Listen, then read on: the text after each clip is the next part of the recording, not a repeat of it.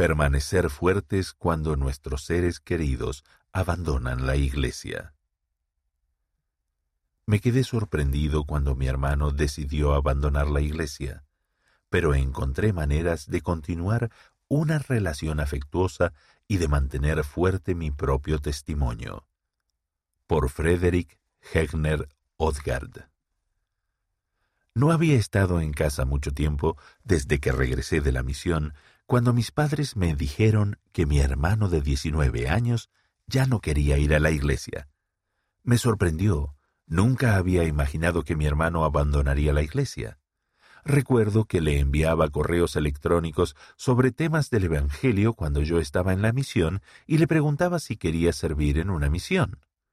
Él nunca estaba seguro, y pensando en esos correos electrónicos, me di cuenta de que había habido señales de que no estaba convencido del Evangelio. Empecé a pensar en lo que podría haber hecho de forma diferente y me pregunté por qué estaba ocurriendo eso en este momento. Estaba molesto porque realmente quería que él tuviera un testimonio para sí mismo, pero también me di cuenta de que tal vez lo quería para mí. Quería que asistiera a la capilla conmigo, así como que fuera a una misión, para que pudiéramos hablar sobre nuestras experiencias juntos. De modo que fue un desafío para mí cuando él no quiso ninguna de esas cosas. Acababa de pasar dos años en la misión hablando sobre religión y creencias con las personas, así que no entendía por qué era tan difícil hablarle a mi propio hermano sobre esas cosas, pero lo era. Puso a prueba mi fe de otra manera. En mi misión, el desafío consistía en trabajar arduamente, disfrutar cada día y tener fe en que todo iba a salir bien. Pero con mi hermano, la sensación era completamente distinta. La misión me había enseñado a hacer preguntas inspiradas y a pedir entendimiento, pero no conocía de antemano a las personas a quienes había enseñado en la misión. Mi única relación con ellas era la de enseñarles y ayudarlas a acercarse más a Cristo. Conozco a mi hermano de toda la vida y nunca había tenido una relación de tratar de ayudarlo a acercarse más a Cristo. Recuerdo una conversación que tuvimos un día en la que le pregunté sobre la iglesia. Él me dijo que no tenía un testimonio sobre algunas de las enseñanzas.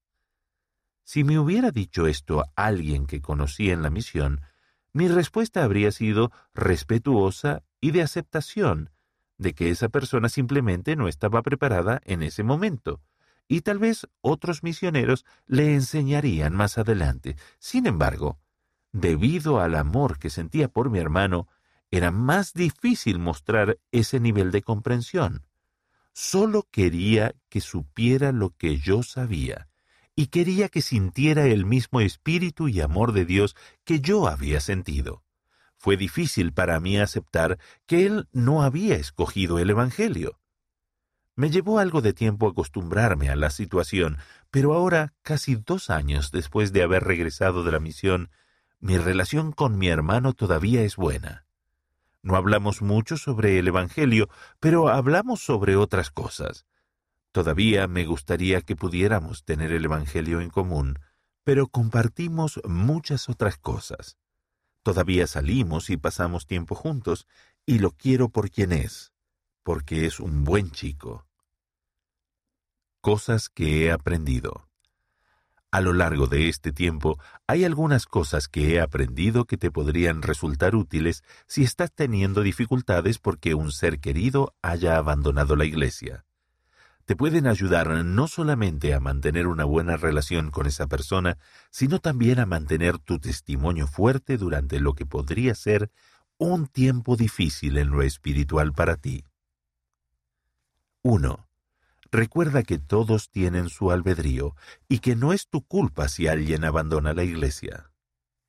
2. Fortalece tu relación con esa persona. Demuéstrale amor siempre. No dejes que su relación con la iglesia afecte tu relación con él o ella. 3. Pasen tiempo juntos haciendo cosas que los dos disfrutan. 4. Aunque no puedes tomar decisiones por otras personas, sí puedes ser un ejemplo y apoyo para ellas. 5. Ora sobre la situación. El Padre Celestial conoce a sus hijos, así que puedes estar seguro de que Él sabrá cómo ayudarte a superar esto de la mejor manera. 6. Escudriña las escrituras. Los ejemplos de las escrituras me ayudaron mucho, y me di cuenta de que mi situación es bastante común. Incluso en las escrituras, muchas familias tenían una o más personas que no creían o que estaban en contra de la iglesia, pero aún así sus familias mostraron amor hacia ellas. 7. Habla abiertamente sobre cómo te sientes con los miembros de tu familia que son activos en el Evangelio. Ellos podrían tener pensamientos similares y podrían necesitar a alguien con quien compartirlos también. Ayúdense el uno al otro. 8. Finalmente, no descuides tu propia espiritualidad. ¿Cómo mantener tu testimonio fuerte? Cuando hay personas cercanas a ti que abandonan la iglesia, puede ser difícil para tu propia fe, especialmente si la persona que ha abandonado la iglesia es alguien a quien admirabas en el entorno del Evangelio.